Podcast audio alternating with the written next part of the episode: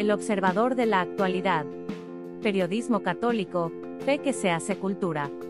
Podcast de la edición 1397 del 17 de abril de 2022. Tema de la semana. Pequeña crónica de las apariciones.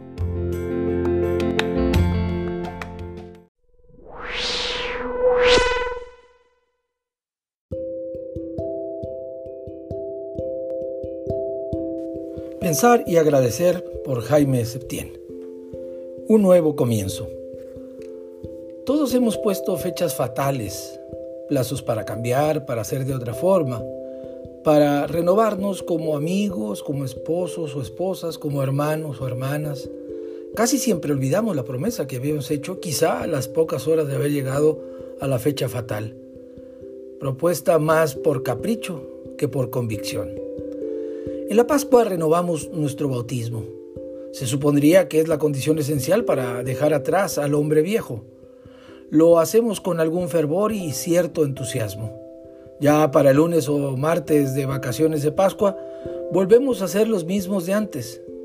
Pasó una cuaresma, una Semana Santa, un triduo completo, la procesión del silencio, los oficios, la visita a las siete casas, la quema de Judas, los huevos de Pascua del conejo para los niños, y nada cambió. Hace unos días eh, comimos en casa, Maite y yo, con los padres eh, Christopher Hartley y Prisciliano Hernández. Una de las cosas que recuerdo mejor de la sobremesa fue la vehemencia del padre Christopher, secundado por el padre Prisciliano, en hacernos saber que todas estas prácticas Todas esas devociones, toda esa catolicidad, no sirven de nada si no hay un encuentro personal con Cristo. A partir de ese encuentro la vida adquiere sentido. Me fío de alguien que no me abandonará jamás. En su resurrección está la mía. Su nuevo comienzo es el mío. Solo si estoy absolutamente compenetrado con Él, entonces durará la promesa de cambio, porque Él y nada más que Él es el cambio.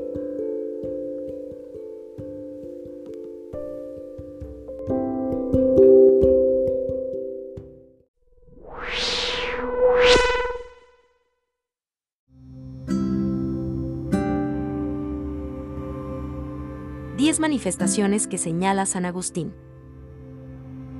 San Agustín de Hipona señala en su libro Armonía de los Evangelios que, siguiendo los cuatro textos evangelísticos, Cristo se habría aparecido diez veces entre el domingo de resurrección y el jueves de la ascensión, cinco de ellas en el primer domingo de Pascua. Primera, a María Magdalena junto al sepulcro, el domingo de resurrección. Segunda, en el camino del sepulcro a las santas mujeres, el domingo de resurrección. Tercera, a Simón Pedro, el domingo de resurrección. Cuarta, a los dos discípulos camino de Emaús, el domingo de resurrección. Quinta, la noche del domingo de resurrección a varios de los discípulos en Jerusalén, cuando Tomás no estaba presente. Sexta, a los discípulos, estando ya Tomás junto con ellos, el domingo siguiente al de la resurrección. Séptima, en el mar de Tiberíades, cuando ocurre la captura milagrosa de los peces. Octava, en la montaña de Galile. Novena, en una ocasión expresada por Marcos, cuando estaban a la mesa.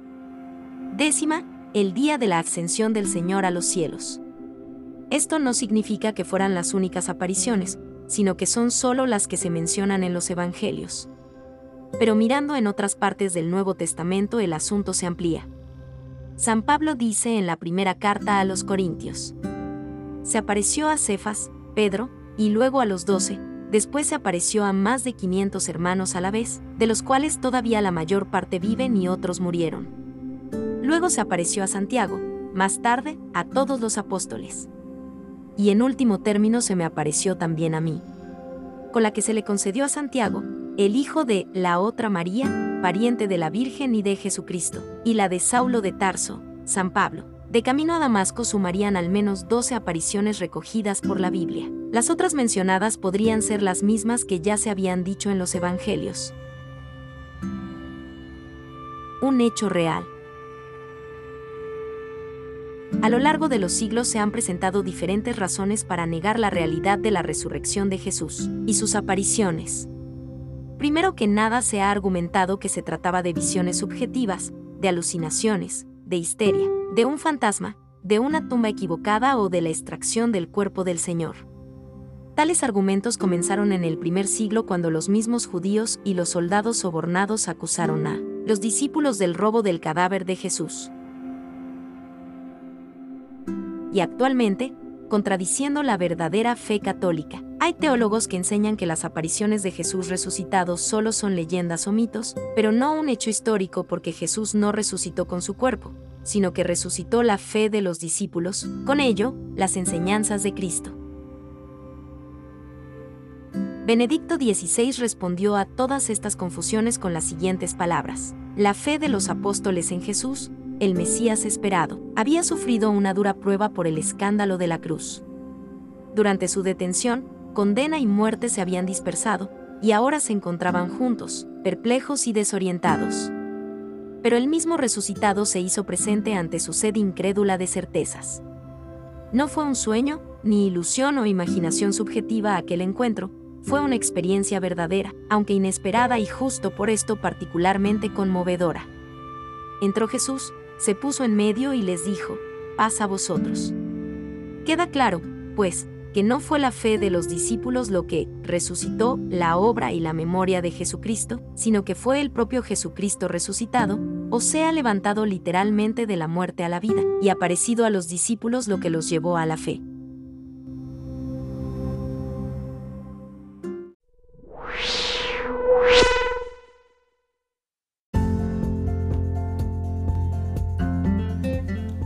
La paciencia todo lo alcanza por Raúl Espinosa Aguilera.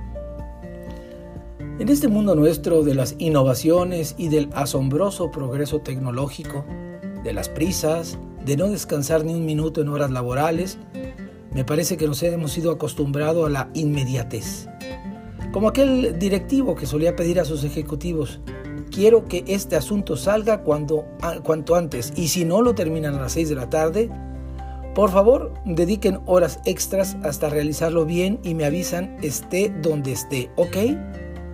O bien, como en la redacción de los periódicos se solía decir cuando un periodista le preguntaba a su jefe, ¿y esa nota de prensa para cuándo la necesita? Y en forma clara y tajante se escuchaba la clásica respuesta, era para ayer. O sea, cuanto antes, entre más pronto mejor, o mete el acelerador porque esto urge. No todas las personas pueden conducirse durante toda su vida con ese vértigo imparable de velocidad laboral de resultados contra reloj. Como me explicaba una doctora dermatóloga a propósito de una reflexión que hacía sobre la sociedad de nuestro tiempo. Hoy en día, los profesionistas jóvenes viven con demasiadas prisas y presiones de un modo trepidante.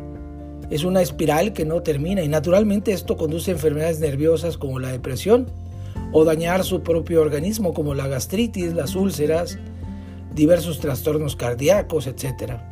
Cuando era una doctora joven nunca viví con semejante estrés y logré realizar mis objetivos. En cambio, esta generación termina por dañar la parte corporal o su salud mental. Recuerdo ahora los célebres versos de Santa Teresa de Jesús sobre la paciencia.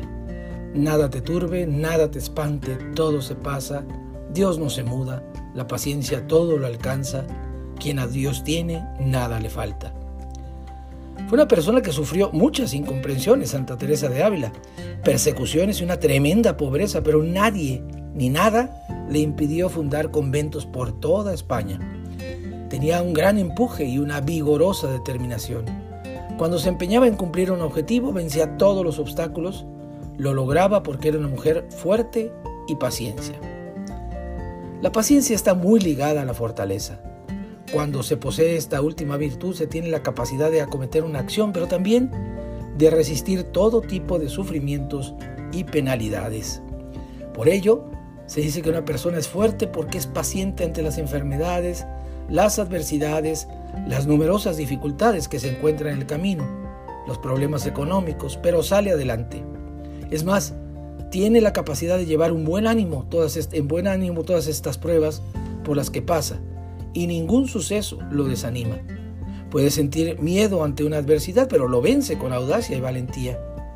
Cuando todos los de su equipo se desalientan, él pone el ejemplo de nunca desistir y perseverar en el intento con alegría.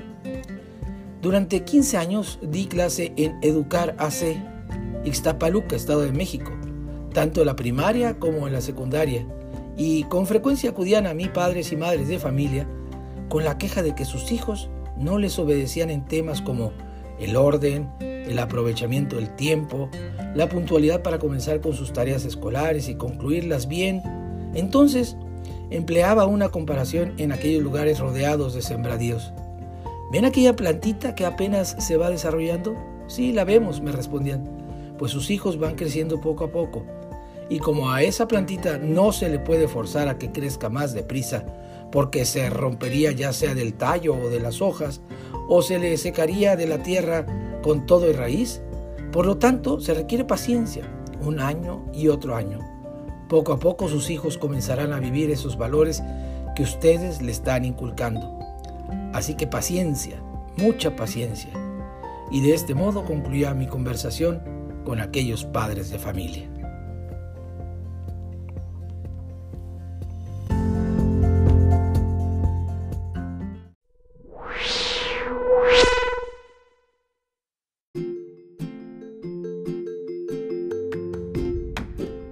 Mi amiga Conchita Cabrera de Armida. Cuando escucho hablar de la beata Concepción Cabrera de Armida, inmediatamente mi corazón palpita con rapidez. Por Gaby Briones de elarbolmenta.com.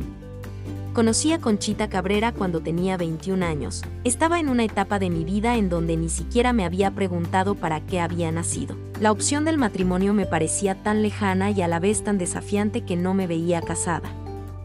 Cuando leí el libro Yo soy Conchita del padre Peñalosa, dije, qué extraordinaria.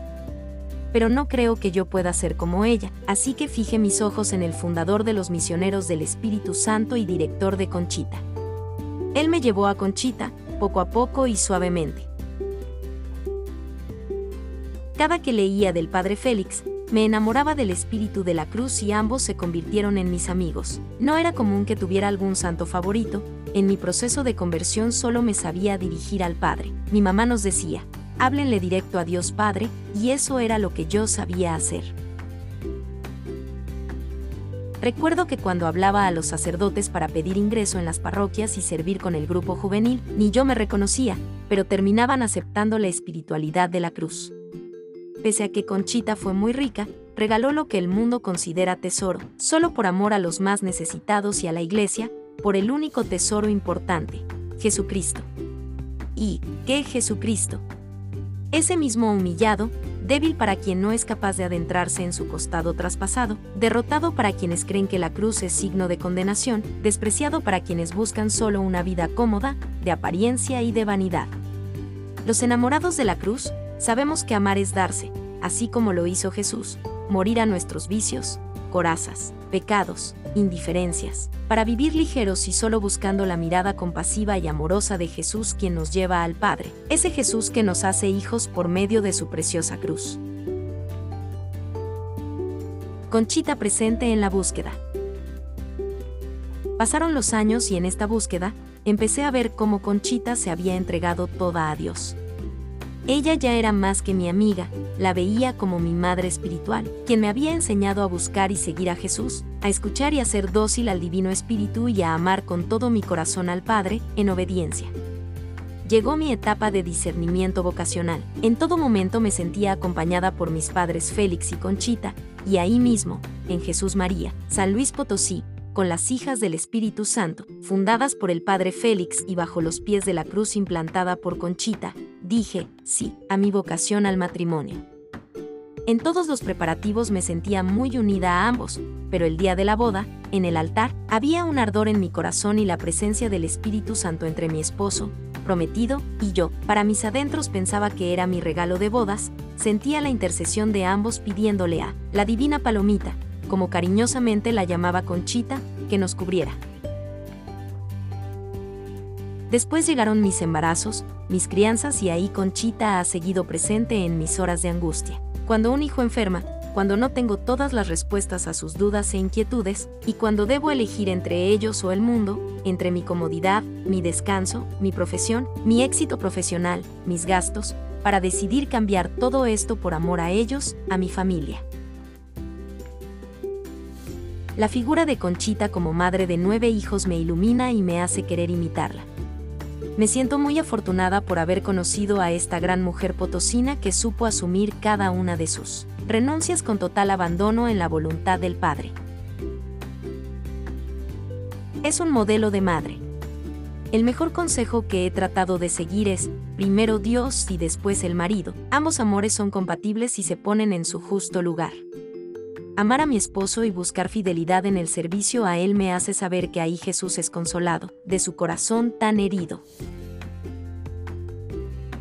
Tener a una amiga como Conchita me hace abandonarme, pues en muchos momentos de mi vida ha habido fatigas, tentaciones, ganas de renunciar.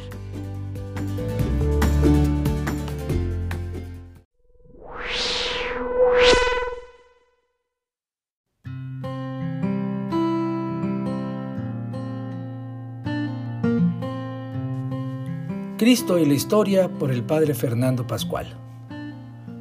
Un historiador puede explicar de diferentes maneras los procesos que caracterizan el devenir humano. Puede fijarse en elementos naturales, pues hay catástrofes y epidemias que han debilitado o destruido civilizaciones. Puede fijarse en aspectos económicos, pues el dinero mueve intereses y arma ejércitos, ofrece préstamos y arruina gobiernos. Puede fijarse en aspectos demográficos, pues una baja natalidad ha debilitado a más de un pueblo hasta someterlo al arbitrio de los pueblos vecinos. Puede fijarse en héroes y villanos, en acciones concretas de hombres y mujeres que han provocado situaciones inimaginables y con resultados sorprendentes. Puede fijarse en los aspectos de la vida social de la gente común, de esos trabajadores que no parecen destacar, pero que sostienen día a día la vida de los pueblos. Para un historiador que además cree en Cristo, la mirada va más lejos de los acontecimientos constatables a lo largo del tiempo, para fijarse en una meta eterna. Porque el historiador cristiano, si lo es realmente, no puede dejar a un lado su convicción de que la muerte y resurrección de Cristo han cambiado la historia y han otorgado a todo lo humano una meta definitiva. Desde luego, en cuanto historiador, controlará documentos, analizará fuentes, seleccionará testimonios, elaborará hipótesis. Pero en cuanto cristiano sabe que Dios existe, que ha entrado en el mundo con la encarnación del Hijo y que hay un destino al que todos somos invitados, el reino eterno. Desde la propia fe, el historiador cristiano puede destacar un hilo conductor de todos los acontecimientos, incluso de los más difíciles de explicar, la posibilidad de un progreso continuo de cada hombre y de todos los pueblos, hasta el momento en el que Cristo lo sea todo en todos y se llegue a la plenitud en Dios. Estas reflexiones surgen tras la lectura del siguiente ensayo, sobre todo de la parte final de don Luis Suárez Fernández, Grandes Interpretaciones de la Historia, publicado originalmente en 1968.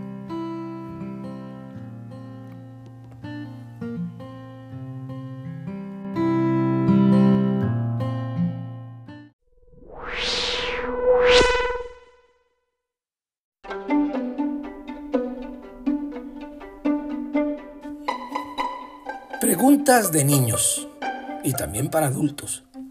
¿Por qué Jesús se apareció primero a las mujeres? Hay diversas razones para que Jesús lo hiciera así. Legalmente porque el testimonio prestado por mujeres carecía de valor en aquella época, tanto entre los judíos como entre los romanos.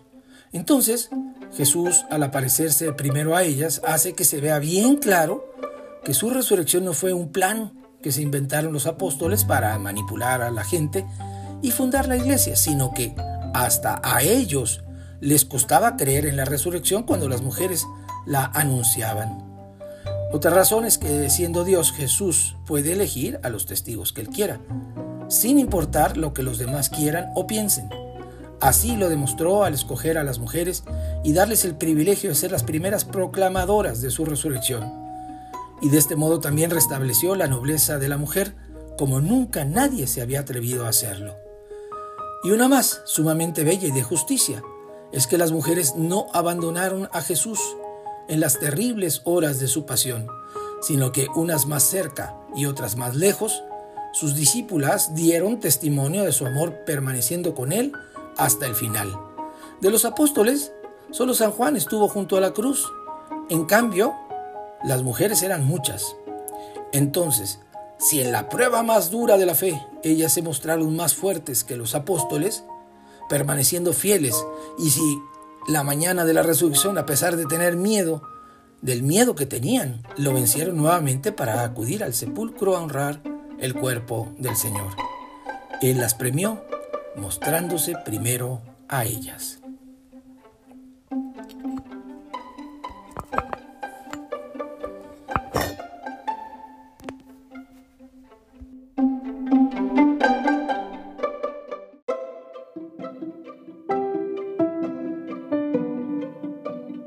Gracias por escucharnos. Si le gusta nuestro material puede ayudarnos a seguir, puede donar en nuestro sitio o suscribirse. Visite en la web elobservadorenlinea.com.